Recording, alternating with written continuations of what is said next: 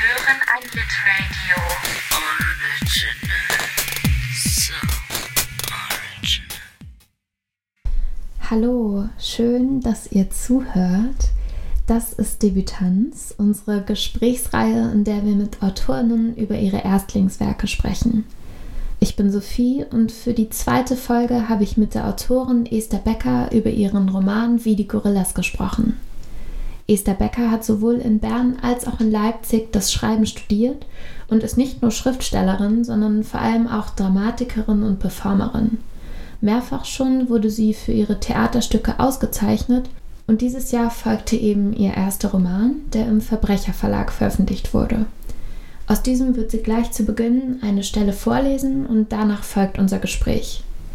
Verzeiht mir jetzt schon die schlechte Tonqualität, da ist bei mir während der Aufnahme ein bisschen was schiefgelaufen. Das wird mir aber nicht nochmal passieren, versprochen. Ich hoffe, ihr habt trotzdem Freude beim Zuhören und bis bald. Was machst du, wenn deine Kinder Frauen werden? Wenn deine Kinder Töchter sind und Frauen werden, was machst du dann? Wenn deine Töchter keine Kinder bleiben wollen, wie du insgeheim hofftest, sich aber immer noch so aufführen, wenn sie nicht begreifen wollen, dass ihre neuen Kurven mit Sex aufgeladen andere zum Angreifen einladen, dass sie nicht mehr nackt vom Fenster flanieren können, ohne dass sich Nachbarn dreckiges denken und die Nacken verrenken, dass sie die Aussicht auf sich versperren müssen, die gottverdammten Vorhänge zuziehen, wenn sie sich ausziehen, wozu hast du die Jalousien angebracht? Sie mögen ihre Zimmer abdichten, das Licht abdunkeln und runterdimmen, um die fremde Begierde einzudämmen, bevor sich Frivoles einstellt. Was machst du, wenn sie erhobenen Hauptes und schnellen Schrittes, Brüste wippend auf hohen Hacken, die Straße auf und ab klappern, als gehörte sie ihnen, statt den Blick zu senken, die Arme zu verschränken, um vom Busen abzulenken? Sie denken sich nichts dabei, stolzieren an Baustellen vorbei, als trügen sie keinen forschen Vorbau vor sich her, der Arbeiter ablenkt und anfeuert, Worte auf sie abzufeuern, die ihre Wangen brennen lassen und ihnen Beine machen, wenn sie Bein zeigen. Und das tun sie, egal wie stummelig und pummelig sie sind. Die Arbeiterschaft hat Komplimente für alle, nicht nur für die Hübschen. Was machst du, wenn ihnen das über die trotzigen Köpfe wächst und sie weinend heimkommen, aufgebracht der Aufmerksamkeit, die ihnen zuteil kam? Was machst du dann? Wenn übertriebene Tränen ihre überraschten Gesichter übersäen, dicke Schminke aufwühlen und in dreckigen Rinnsalen einen Weg die fleckigen Wangen herabfinden, was machst du dann? Drückst du sie an dich, an dich ähm, und tröstest die aufgelösten Gören? Eine gewisse Gewöhnung kann nicht schaden. Ertragen lernen werden sie müssen. Vorsicht ist besser als alles andere, aber abzuwenden vermag keine das, was mit dem Frauwerden einhergeht. Wenn sie es nicht schätzen, müssen sie sich schützen. Verschlüsse sind hochzuziehen, die Röcke hinunter, vielleicht nicht mehr bis übers Knie wie bei dir damals, aber sicher tiefer als was heutzutage als Rock durchgeht. Nicht zu züchtig, man soll sie ja nicht für eine Nonne halten oder eine Männerhasserin, aber anständig genug, um den Mut der Zuschauenden nicht anzustacheln, sondern ihren anzüglichen Anflügen standzuhalten. Eine Rüstung gegen Rufe von Gerüsten herab oder aus Baugruben hinauf, bis die Jugend verblasst und die Ruhe sich von selbst einstellt. Hallo, liebe Esther, ich freue mich total, dass du hier bist, dass du Zeit für mich hast, ähm, diese Folge Debütanz aufzunehmen. Wie geht es dir? Gut, eigentlich. Ich trinke gerade meinen ersten Kaffee heute und äh, bin auch froh und äh, gespannt äh, auf unser Gespräch. Vor einigen Tagen ähm, war die Premiere eines Stückes, an dem du mitgeschrieben hast, oder? Mhm das geht alles manchmal Schlag auf Schlag. Ja, nee, aber das war eigentlich, äh, das war ganz schön. Ähm, also die Premiere ist gut gelaufen und jetzt bin ich wieder in Berlin. Heute wollen wir äh, über deinen Roman sprechen, wie die Gorillas. Der ist dieses Jahr im Verbrecherverlag erschienen. Und es geht um Erwachsenwerden, es geht um Körper, um Scham und um Grenzüberschreitung. Es geht aber vor allem auch um drei Freundinnen. Und vielleicht ähm, wollen wir zuerst über deine drei Protagonistinnen sprechen. Ja, also eben die, diese Freundinnenschaft, ähm, die hat sich eigentlich so, ähm, ja, doch so zum, zum Hauptthema so ähm, herausgearbeitet. oder zu einem der, der Hauptthemen. Und ähm, ich fand das ganz schön. Ich weiß leider nicht mehr wer, aber eine, eine ähm, Rezensentin hat gesagt, das ist eigentlich so die Liebesgeschichte ähm, des Romans, ist eigentlich diese, diese Freundinnenschaft, was ich sehr schön finde. Ja, und die drei sind sehr unterschiedlich. Also vor allem ähm, auch so ihr, ihr Verhältnis zu jeweils zu den Eltern und was sie so von zu Hause mitkriegen. Also eben die äh, Protagonistin ähm, hat mit, hat mit ihren Eltern eigentlich gar nicht so viel zu tun, weil die selber, weil die selber so mit sich und ihren Problemen beschäftigt sind, ist das eigentlich so, leben die mehr so nebeneinander her und kriegen nicht so viel voneinander mit. Also zumindest zu, zu Beginn äh, des Romans und lassen, lassen sich so ein bisschen in Ruhe, was natürlich auch nicht immer gut geht. Und ähm, dann gibt es noch Svenja, ähm, die so, ja, es wird immer, ihre Familie wird halt immer so als, als Hippies äh, beschrieben. Also die hat so Eltern, die sie, die sie einerseits so sehr gewähren lassen, aber andererseits auch, auch eigentlich so erstmal alles ähm, unterstützen, was sie macht.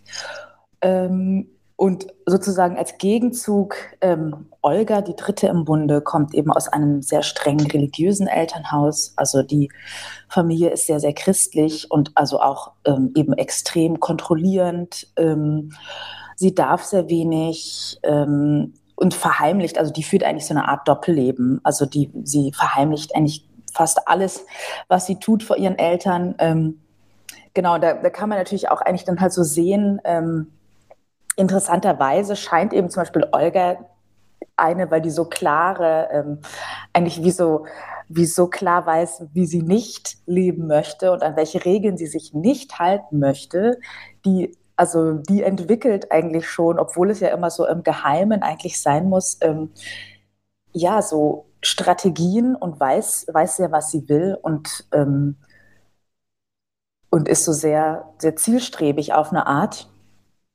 Ähm, genau, und die, die Protagonistin eigentlich ist, ist eine, die viel mehr so, ja, so ein bisschen schwimmt und sich immer nicht so, kann sich nicht so gut irgendwie positionieren oder, oder verorten. Ähm, genau, es gibt ja auch eine Stelle im Text, wo das sogar so heißt, eben äh, Svenja und Olga sind Alpha und Omega und ich bin irgendwas in der Mitte. Also diese, diese beiden Freundinnen sind halt eigentlich so relativ starke ähm, Figuren, die es auch schon so eben so wissen, was sie, was sie wollen und, und wie sie sein wollen. Und die Protagonistin ähm, schaut so bewundernd hin und her, aber weiß irgendwie selber, kommt selber nicht so vom Fleck. Und dann ist natürlich, ähm, genau, wenn dann da so Eltern sind, die auch nie nach irgendwas fragen, dann, ähm, ja, dann geht das, bleibt das auch lange ja sozusagen so ein bisschen ähm, unentdeckt, dass sie, dass sie so überhaupt nicht weiß, was, was machen.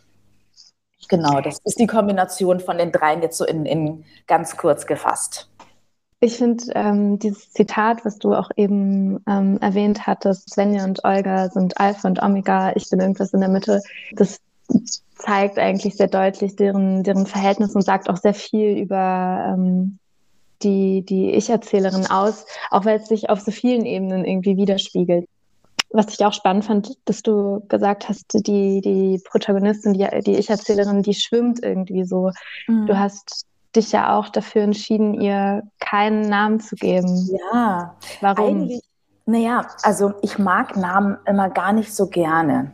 Ähm, ich finde das immer ganz schwierig, weil ich finde, wenn das nicht so, klar, also es gibt Kontexte, es kommt immer ein bisschen drauf an, aber ich, also ich tue mich damit schwer, vor allem wenn es dann ja halt, ähm, also eben wenn es so ein realistischer Name ist, dann, dann gibt man, gibt man dieser Figur ja eigentlich automatisch auch schon so, also man gibt mehr Informationen, die die Figur eigentlich schon so wieder einschränken.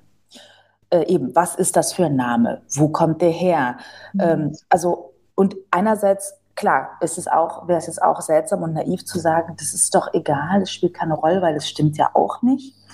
Aber je nach Kontext, ich wollte es halt eigentlich, ich wollte es eben gerne so offen wie möglich halten, ähm, damit, ja, also dass es wirklich, ähm, dass die, dass die Lesenden selber sich also wenn das dann wichtig ist, sozusagen ihre Geschichte dazu zu bauen können, was ist das für eine?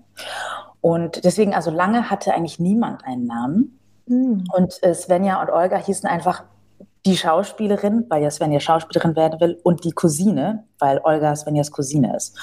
Und das habe ich ziemlich lange durchgezogen und dann habe ich halt irgendwann eingesehen, dass es ja doch bei der, bei der, bei so einer te gewissen Textlänge natürlich so ein bisschen ähm, redundant wird. Nicht, dass es nicht ginge, aber ich habe dann auch gemerkt, weil es ja eh alles schon so sehr, sehr knapp ist und die Freundinnen ja auch, also ich glaube, ich habe dann gedacht, dass man sich, dass die doch zu so richtigen Figuren werden, die so ganz, die man auch so spürt und mit denen man so mitgeht ist dann gemeinerweise manchmal so ein Name natürlich auch hilfreich, weil sofort ist es, und dann habe ich mich also quasi so dazu durchgerungen, sie doch zu benennen. Und lustigerweise war es eigentlich so, dass ich dachte, ich will irgendwelche Namen finden, die offener sind, vielleicht auch aus welchem Sprachraum sie kommen oder so.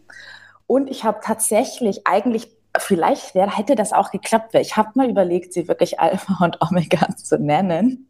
Mhm. Das wäre natürlich, also vielleicht wäre es cool gewesen. Ich habe es dann leider doch nicht durchgezogen, aber ich habe für mich, habe ich, hab ich versucht, so einen Namen zu finden, die für mich so das so haben und die irgendwie, die, die nicht ganz so festlegen. Also ja, und dann hießen sie halt irgendwann so.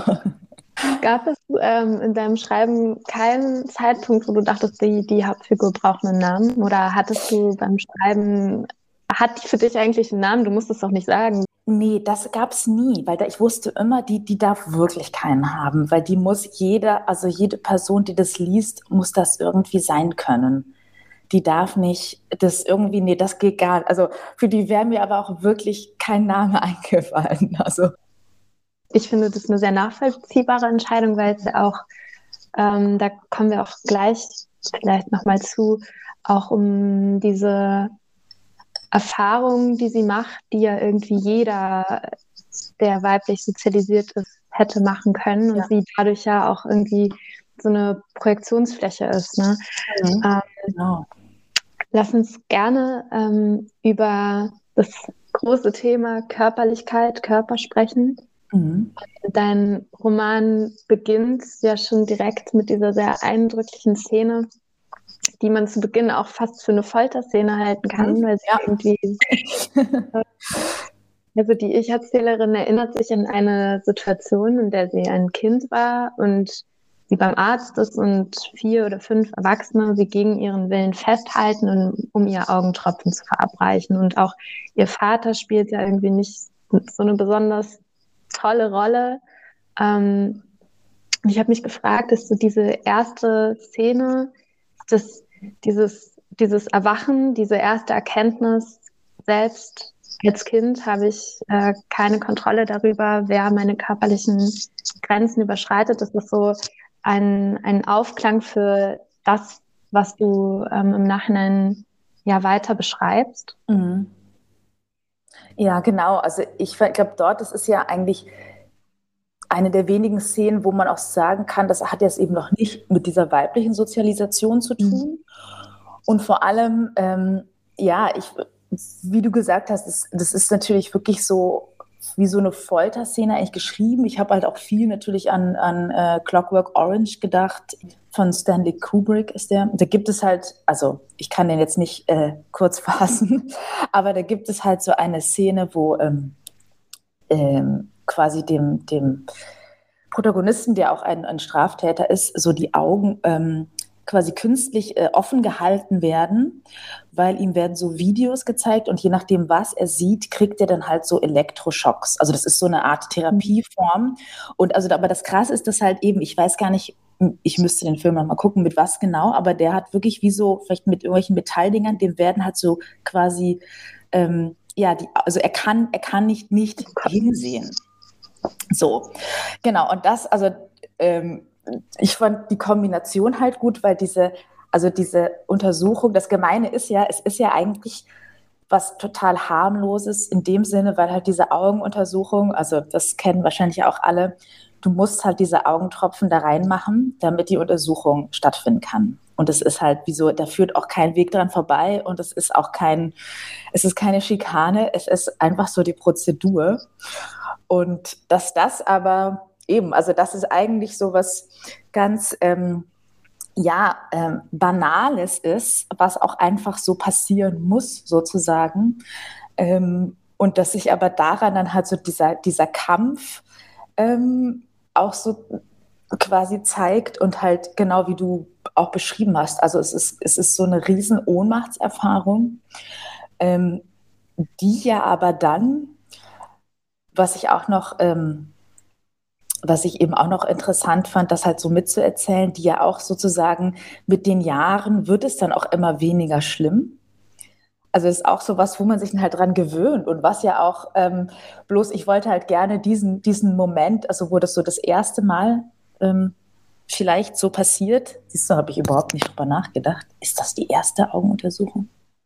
Vielleicht. oh, oh, siehst du, überhaupt nicht, überhaupt keine Gedanken drüber gemacht. Aber genau, also das ist halt die Situation, wo es halt richtig schlimm, also wo die Empfindung, ähm, also ich wollte eben gerne die, ja, diese Empfindung der Protagonistin, ähm, also diese völlige Ohnmacht, dieses total, also sie sträubt, sie, sie kämpft ja mit Zähnen und Klauen und wird sozusagen ähm, äh, überwältigt.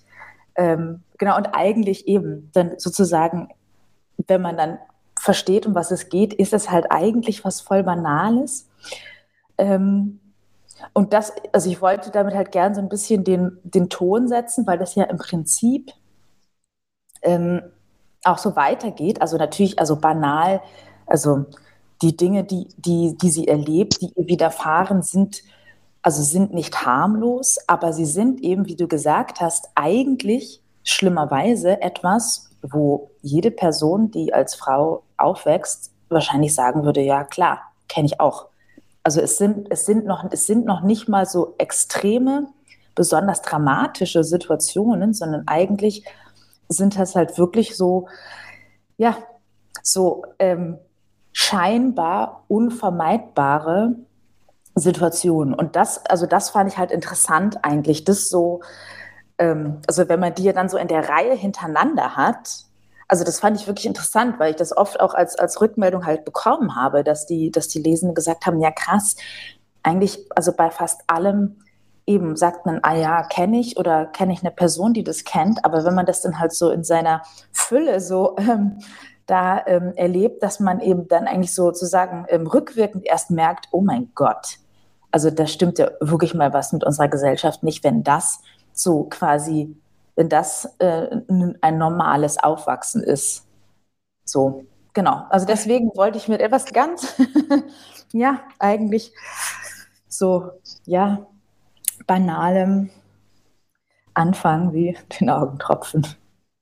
Und auch direkt ähm, danach diese Szene im, im Schwimmunterricht, mhm. wo sie als Kind ähm, sich weigert, ein Bikini-Oberteil im Schwimmunterricht zu tragen und der Schwimmlehrer reagiert da irgendwie sehr furchtbar und das ist ja eigentlich, oder so habe ich das gesehen, dann die erste Szene, in der der Körper so von außen sexualisiert wird. Ne? Also nachdem irgendwie diese, diese erste Erfahrung, dein, deine körperlichen Grenzen werden nicht beachtet genau. und dann folgt, folgt diese und hier bitte die Scham, äh, trage sie ja. bis ans Ende deines Lebens mit dir rum. Das genau. lernst du irgendwie auch relativ schnell. Das fand ich ähm, sehr eindrücklich, weil es auch so einen, diesen Prozess zeigt. Ne? Also ähm, irgendwie da, da beginnt, finde ich, dann diese, diese Erfahrung als weiblich sozialisierte ja. Person. Ja, genau. Und das Verrückte ist ja eigentlich eben bei der Szene, weil sie hat ja eben noch gar keinen Busen. Ähm, ja. Aber weil sie quasi einen haben müsste oder bald einen haben wird, wird sie schon, also darf sie eben nicht oben ohne rumlaufen, beziehungsweise sie macht sie dann halt einfach, aber der Schwimmlehrer ignoriert sie. Ja, er, er ignoriert sie einfach. Sie, sie lernt niemals kraulen. Ja. Genau, und das ist eigentlich genau, wie du beschrieben hast. Das ist wirklich wie so diese Schwelle. Ähm, und da zeigt sich ja auch die Absurdität. Also das ist so, und die, ja, und die Scham und die Angst und das dann halt eben, ähm, ja, dann auf einmal, also dieser Schwimmlehrer einfach überhaupt nicht weiß, was er, was er machen soll. Und seine Lösung ist dann halt, dass er eigentlich seine, seine Pflicht, diesem Kind das Schwimmen beizubringen, einfach mal ähm, vernachlässigt und einfach sagt, ich weiß nicht, also er sagt es nicht, er kommt auch nicht so viel vor, aber der einfach eben sozusagen äh, ähm, ähm, sie einfach ignoriert und aufgibt und auch, also dass es eben auch so unangenehm ist und dass, also dass das eigentlich so, also, also es wäre das so ein riesen, riesen ähm, Skandal und das, er kann, er kann gar nicht hinschauen, so ungefähr, weil dieses Kind, das eben dessen Brust noch genauso aussieht wie die, äh, wie die der Jungs, ähm, aber das eben, da, das, das bringt schon alle in äh, größte Bedrängnis. Genau. Ja, und es zeigt halt auch, also diese Situation ist so stellvertretend einfach dafür, wie wie Scham eins zu eins ein erlerntes Verhalten ist. Ganz also genau, ist, äh, ganz genau, weil die Scham kommt ja sozusagen vor dem Busen. Also sie hat schon, sie kriegt, ja. sie wird schon beschämt, bevor da irgendwas da ist. Genau, ja, genau.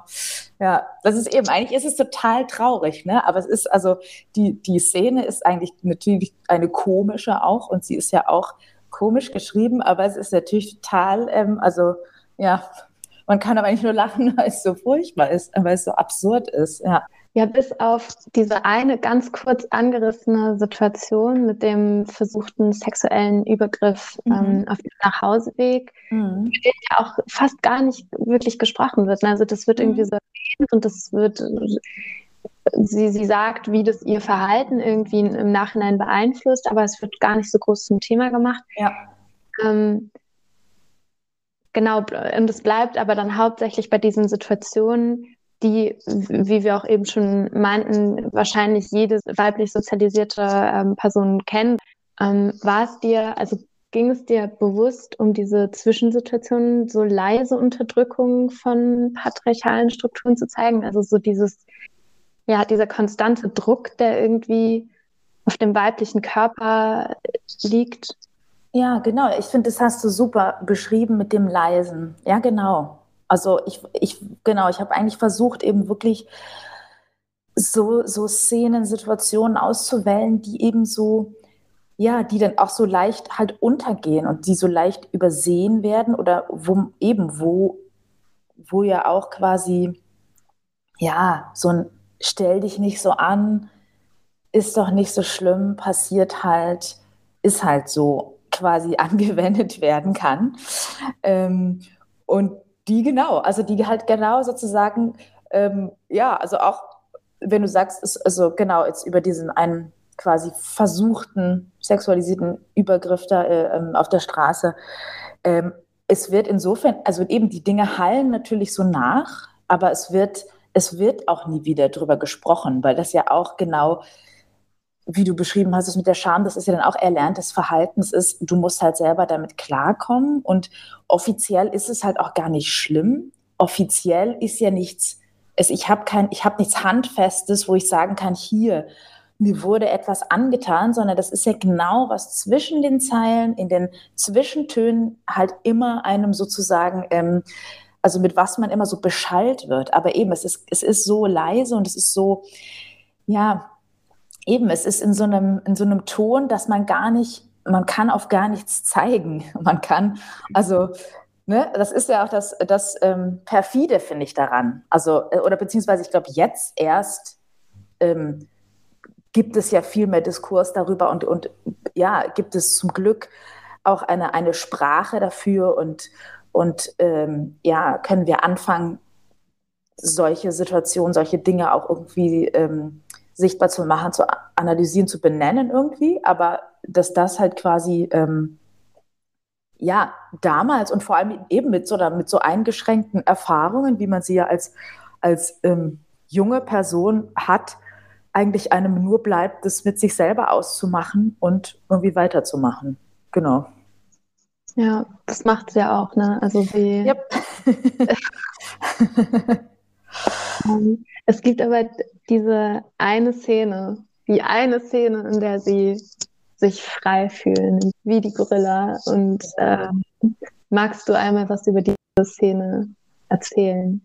Ja, ähm, das Lustige ist, ich hatte letztlich, ähm, nee, ich erzähle erstmal die Szene und dann erzähle ich, was jemand dazu okay. fand, sonst macht es ja gar keinen Sinn. Genau, also eigentlich ist es ganz, ist es so, dass Svenja, die ja Schauspielerin werden will, sich so vorbereitet auf, auf ihre Vorsprechen, Kostüme sucht und so. Und eine der Rollen, die sie spielen wird, ist halt, ähm, dafür muss sie sich halt sozusagen als Junge verkleiden. Und ich mache da bei so Anführungsstrichen in die Luft.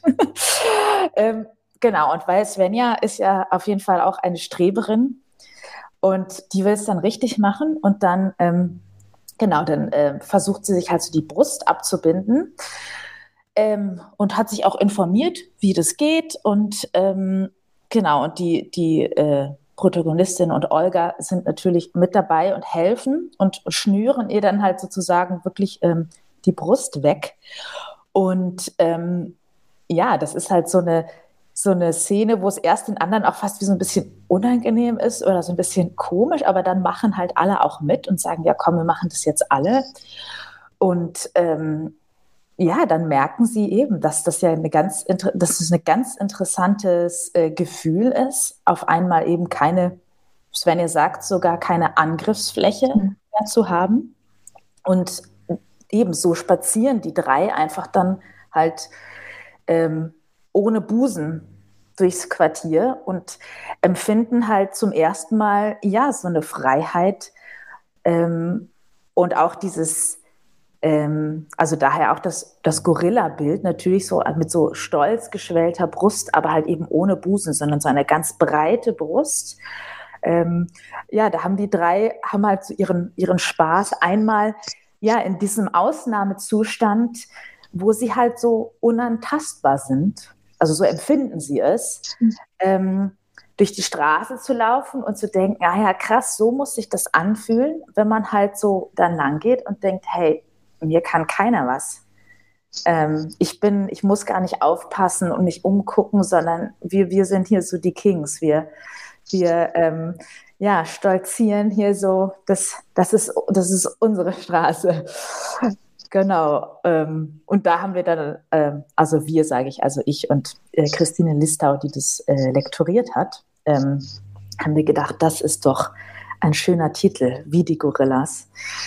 Ähm, ja, und das Interessante ist eben, dass ich ähm, bei einem Gespräch über das Buch gab es eine, ähm, eine Frau, die hat gesagt, ja, aber das ist doch furchtbar. Sie fand diese Szene so furchtbar, weil eben, dass man also quasi dass man nur ohne Busen sich gut fühlt oder also so, also das war aber interessant, weil eigentlich, also was sie beschrieben hat, waren ja total, äh, also fand ich, war ja eigentlich dann schon weitergedacht, aber das war sehr interessant, weil sie war sozusagen so ein bisschen äh, sauer auf mich irgendwie dann auch in dem Moment, wo ich gesagt habe, ja, aber das nach dem Motto, was ist denn das für eine, ähm, sozusagen, was ist denn das für eine Aussage sozusagen, mach deinen Busen weg. Und ich so, nee, nee, so ist es nicht gemeint. Aber also ich fand es total interessant, weil das halt so eine ganz starke Reaktion war. Und es natürlich auch, ähm, also es stimmt ja auch, es ist ja auch für die, für die drei, es beschreibt ja eben nur ein, ein ähm, also eben, es, es, es beschreibt ja eigentlich nur wie, wie angenehm es ist, einmal halt ohne diese, diese Zuschreibung und, und diesen Druck und diese Blicke so rumzulaufen. Aber natürlich ist es ja, genau, also die, ähm, ähm, es, es meint nicht, dass das, dass das die Lösung, dass das die Lösung unserer Probleme ist. Nee. Also das verkaufen sie das ja auch gar nicht, ne? Also das ist ja auch eine viel unschuldigere Szene eigentlich. Also ja, nein, vor allem genau. Also ich fand es ich fand's aber auch, also ich fand es total interessant, weil das wirklich, damit hätte ich nicht mit gerechnet, dass da jemand so, also wirklich ganz stark darauf reagiert und auch so, das kann doch nicht sein.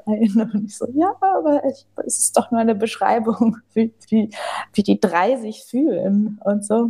Ja, aber also das war, ich fand es so, ich fand es wirklich interessant. Ich, ich hätte nicht damit gerechnet, dass das eine der Stellen mhm. ist, die dann sozusagen so, ähm, so geradezu Protest hervorruft. Es gibt genügend andere Stellen, die eigentlich genau. Protest äh, eben. Deswegen war ich so, hä? Warum? Naja, aber eben, das ist ja total interessant. Also ich, ich, ich finde das ja, ich finde das ja super. Genau, das fiel mir nur ein, weil das eben so relativ, vor relativ kurzem, und da war ich auch kurz so, hä? Ja, aber ich finde, das ist ja eigentlich, also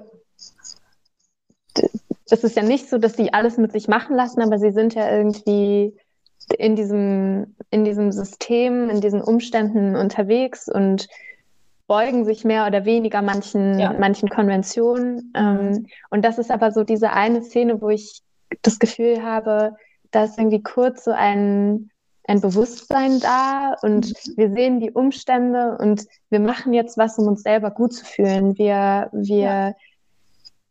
stellen uns dem einmal entgegen. Und so habe ja. ich das, also deswegen fand ich so eine, so eine befreiende Szene in diesem, ja, in dieser Menge an Szenen, wo, wo so viel Enge und so viel ja. Beklemmen herrscht, ja, ja. die so, ja, geht durch die Straßen. Genau.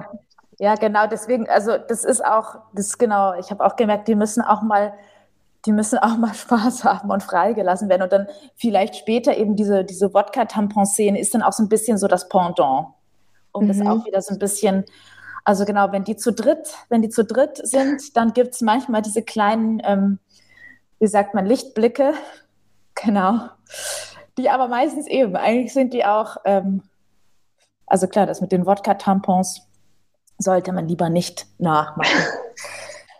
Und das jetzt hier nochmal äh, an die Öffentlichkeit zu richten, nicht, ja. nicht Nein, ich, also ich glaube, es ist wirklich nicht so gesund. Ja.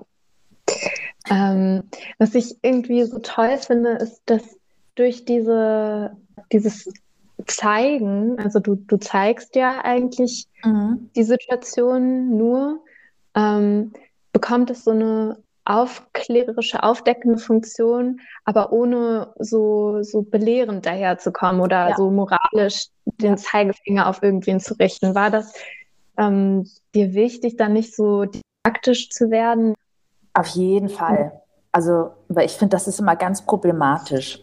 Ähm, ich ich komme ja sozusagen vom Theater, also ich habe ja Thea also mit Theaterstücken eigentlich angefangen und manche von denen sind auch für ein jüngeres Publikum und da ist man eigentlich immer, ähm, finde ich, da stehe oder da stehe ich immer vor diesem Problem ähm, und ich weigere mich da halt konsequent ähm, irgendwie so, ja, ich sage es mal so didaktische, pädagogische Verantwortung zu übernehmen oder was, na, das ist jetzt auch schon wieder schwierig formuliert, aber genau, also ich finde das ganz schwer, weil eben unabhängig davon, was es, was es mit erzählt oder welche, welche Themen etwas ein Text mit, mit aufnimmt und anspricht. Und natürlich gibt es eine Haltung von diesem Text. Natürlich habe ich eine Haltung und das ist auch ganz klar. Und trotzdem finde ich, dass es halt ähm, eben, ich finde es immer interessanter, wenn wenn Dinge sich den Zuschauenden oder Lesenden erstmal eben selber erschließen oder es halt eine eigene, also die ja die Möglichkeit haben, dann wiederum eine, sich selber dazu zu verhalten oder wenn es quasi, ja, eben, also dass das alles, dass der Text, der ist so eine, so eine Einladung, ähm, sich so mit Dingen auseinanderzusetzen und ist aber, im, ich finde, im Optimalfall bleibt da ja immer eine Ambivalenz. Also es, es geht ja nicht, ich will ja nicht sagen, das ist gut und das ist schlecht, weil sonst ähm, würde ich ein Manifest schreiben oder ähm, genau, und vor allem, weil es halt auch, ja, ich mag halt auch nicht, wenn, wenn Zuschauende oder, oder Lesende halt so zu sehr an die Hand genommen werden. Das mag, ich mag das halt selber auch nicht. Also dieses Gefühl, eben, wenn ich weiß, was, was, oder wenn ich zu sehr weiß, sozusagen, was, was die, die AutorInnen oder MacherInnen wollen, dass ich fühle, dann bin also ich gehe dann immer so total auf Abstand, bin ich so, nee, nee, nee, nee, Leute, das, äh, m -m, den Gefallen tue ich euch nicht. Also deswegen, mein Versuch ist eigentlich immer halt, ähm, ja, lieber so ein bisschen mit, mit Ambivalenz oder Leerstellen einfach zu arbeiten. Ähm, und ja, das eben, ich, ich mag das gerne, wenn es eher wie sozusagen, ja, ähm, eigentlich wie so nachher oder so, dass es wie so ein, so ein Nachgeschmack gibt oder so ein etwas, was so bleibt, was eben dann vielleicht so ein bisschen äh, ja, verstört oder, oder zum Denken anregt oder so, aber nicht, dass das so eins zu eins ähm, dann im Text schon so vorkommt. Genau, das, das ähm, interessiert mich immer nicht so. Du hast gerade Lehrstellen gesagt. Mir ist auch aufgefallen, es gibt ja diese 32 Kapitel, sind es, glaube ich. Sind es 32? mal nachschauen, ich weiß es lass, lass mich schnell nachschauen, ich habe es liegen. Ich habe ich hab irgendwann aufgehört zu zählen. Doch, es sind 32. Ja, zumindest sehr gut. Das merke ich mir jetzt mal. ähm, und äh, das sind ja eigentlich so Szenen, die aneinander oder so hintereinander gehängt sind. Ja. Hast du dich dann da auch bewusst gegen so eine, so eine Auserzählung entschieden? Ja, genau. Also das Auserzählen, ähm, auch das interessiert mich nicht so. Das heißt nicht, dass das andere nicht großartig machen können und dass das auch super funktionieren kann. Aber ich fand jetzt für den, für, für den Text habe ich gemerkt, dass, das, dass ich das viel schöner finde, wenn das wirklich wie so eben so, so Schlaglichter sind. Und genau, also ich habe so organisiert die Kapitel, dass es da schon chronologisch ist, aber dass die ja auch nochmal so in Teile ähm, gegliedert sind und dass man so ein bisschen auch Zeitsprünge mitmachen kann. Ähm, also beziehungsweise von meiner Position aus, also dass ich so Zeitsprünge erzählen kann und dass es aber genug Hinweise dann so gibt, dass man, dass die Lesenden sich wieder so ein bisschen orientieren können oder dass man so erkennt, ah, okay, jetzt sind die ungefähr so alt und aha, dass man auch so ein bisschen sich überlegen kann, was ist wohl in der Zwischenzeit passiert, weil eigentlich alles, was wichtig ist, sozusagen, äh, alle, alle wichtigen Informationen tauchen dann auch irgendwie auf, aber es ist jetzt eben, es gibt keine, es gibt nichts, ähm, was jetzt so übererklärt ist, sondern genau, es gibt halt wirklich so diese, diese ähm, ja, Leerstellen im Sinne von, dass man weiß, da ist eben, aha, die haben jetzt dann alle, was weiß ich, die Schule fertig gemacht und angefangen, eben irgendwas zu studieren oder zu lernen. Oder dann merkt man, ah, okay, jetzt ähm, die anderen sind eigentlich schon fertig mit dem Studium. Das heißt, es ist ungefähr, und also da ging es mir mehr darum, halt auch so verschiedene Lebensabschnitte so ein bisschen zu erzählen, aber auch nicht dann halt sozusagen also das mag ich halt auch nicht, wenn man dann eigentlich nur eigentlich so aus, aus so dramaturgischen Gründen so, so erklärt, so irgendwas großartig erklärt oder dann, also könnte man ja auch machen, man könnte dann auch sagen, ja, es werden ja die inzwischen Zeit, aber genau, meistens, ähm, also in dem Text ähm, habe ich mich eigentlich immer dagegen entschieden, ähm, sondern habe hab in diesem Prinzip einfach auch treu geblieben, dass es wirklich eben wie so Szenen sind, aber man hat, also ich denke, ich, ich hoffe, dass die Lesenden aber genug Hinweise äh, eigentlich haben, dass, dass es gut möglich ist, dass man sich dann eben selber das so zusammenreimen kann. Und das macht ja auch ein bisschen Spaß, hoffe ich, wenn man selber noch so ein bisschen ähm, das noch so zusammenbastelt und denkt, ah, ach so, ah ja gut, jetzt sind sie. Jetzt haben wir schon so, sind wir schon so dazu übergegangen, aber ich wollte auch total gerne mit dir noch mehr über deinen Schreibprozess sprechen. Ja. Weil du ja, wie du auch gesagt hast, ähm, Dramatikerin bist. Und ja. ähm, wie war das für dich, da den Prozess irgendwie von Dramaschreiben zum Prosaschreiben zu gehen? Hat sich da in deiner Arbeitsweise was verändert? War das viel dir das leicht? das Interessante ist, dass ich eigentlich, ähm, ich hatte mir das so vorgenommen, also bei Dramatik habe ich schon, habe ich schon eine ganze Weile geschrieben und dann, ich habe ja ähm, dann am ähm, DLL studiert ähm, und das war eigentlich so, also da habe ich schon, da habe ich schon äh, Dramatik geschrieben und das lief auch sogar schon so ein bisschen, aber ich habe gedacht, so jetzt gehe ich nochmal studieren, weil ich will ja auch Prosa schreiben. Ich lerne das jetzt da. Ich gehe da jetzt hin und lerne das da. Und dann kam es natürlich, wie es kommen musste, dass ich eigentlich auch dort, also es gab halt tolle Seminare, ähm, auch dort habe ich dann ähm, einfach viel Dramatik-Seminare besucht und ähm, habe dann auch, ähm, auch so ein bisschen aus, ja, weil das da mit der, mit der Prosa, das hat dann noch nicht so richtig ge irgendwie geklappt. Also ich habe da schon so ein bisschen rumexperimentiert, aber irgendwie war das alles noch, also so kürzere, nee, das stimmt gar nicht, so kürzere Texte. Das, da habe ich schon so ein bisschen was für mich gefunden, aber jetzt so was, so ein Romanprojekt war so, uff, das hat irgendwie nicht so richtig hingehauen. Deswegen habe ich dann halt auch mein Bachelor natürlich mitten im Stück gemacht. aber auch so, und eigentlich, aber es halt so lustig, weil natürlich, also ähm, mein Plan ist natürlich nicht so aufgegangen, aber das Schöne, wie es ja auch so immer ist, man kann ja auch nicht, so läuft es ja auch nicht. Man geht ja nicht in ein Seminar und dann weiß man, aha, so schreibt man Prosa, sondern natürlich habe ich immer mehr mich dann schon so damit auseinandergesetzt und hatte da ja dann auch, ich finde, das ist ja auch eigentlich das Ding, warum so ein Studium unter Umständen Sinn macht, weil man sich ja einfach quasi so ganz offiziell einfach so die Zeit und den Raum nimmt, auch was auszuprobieren.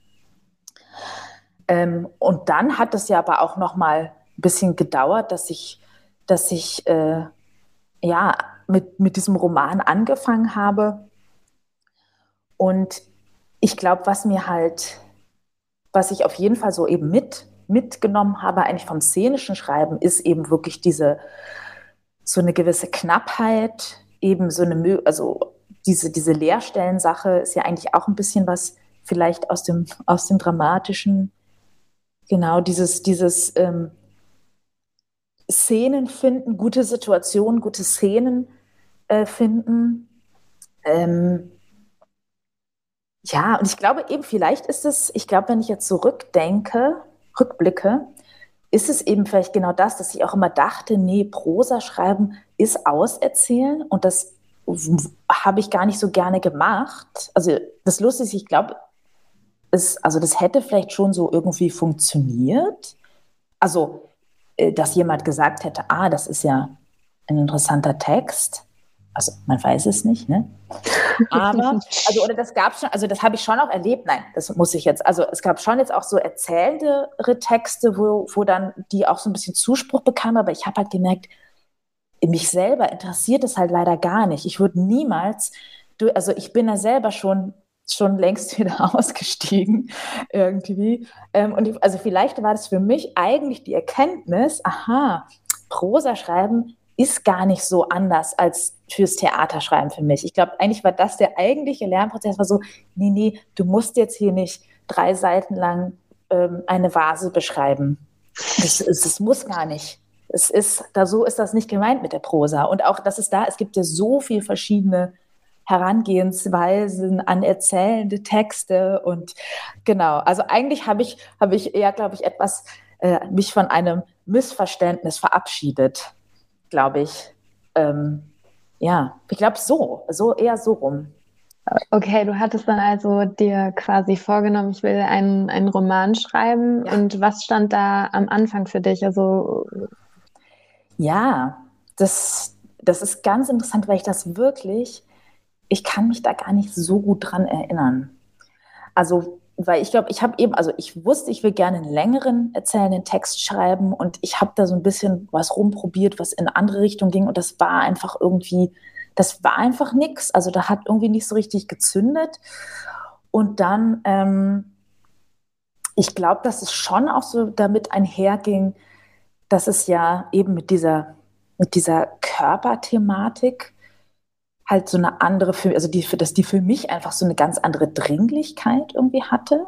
Und das meine ich jetzt auch wieder nicht pädagogisch, sondern dass es für mich, also mich damit auseinanderzusetzen, ähm, ja, da hatte ich, habe ich viel mehr, ähm, ja, das hat für mich einfach auf einmal dann viel mehr Sinn gemacht. Ähm, also warum erzählen überhaupt, ne? Und was? Und irgendwie, also da habe ich, habe ich selber eigentlich so ein bisschen ähm, ja so ein bisschen mehr Feuer gefangen. Und ich glaube, dann ging das aber schon auch Hand in Hand, dass ich gemerkt habe, ja, ich möchte so ein, so ein Aufwachsen erzählen, aber halt in diesen kurzen Schlaglichtern.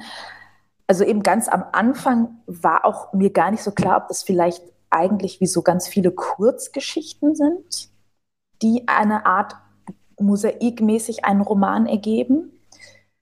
Ähm, also ich hatte dann schon gedacht, ah, mit demselben Personal, aber so, dass man jedes Kapitel eigentlich auch als Kurzgeschichte lesen könnte. Und ich glaube, bei ein Paaren funktioniert das auch so, aber dann hat sich das doch, dann hat sich das natürlich doch so ein bisschen gewandelt.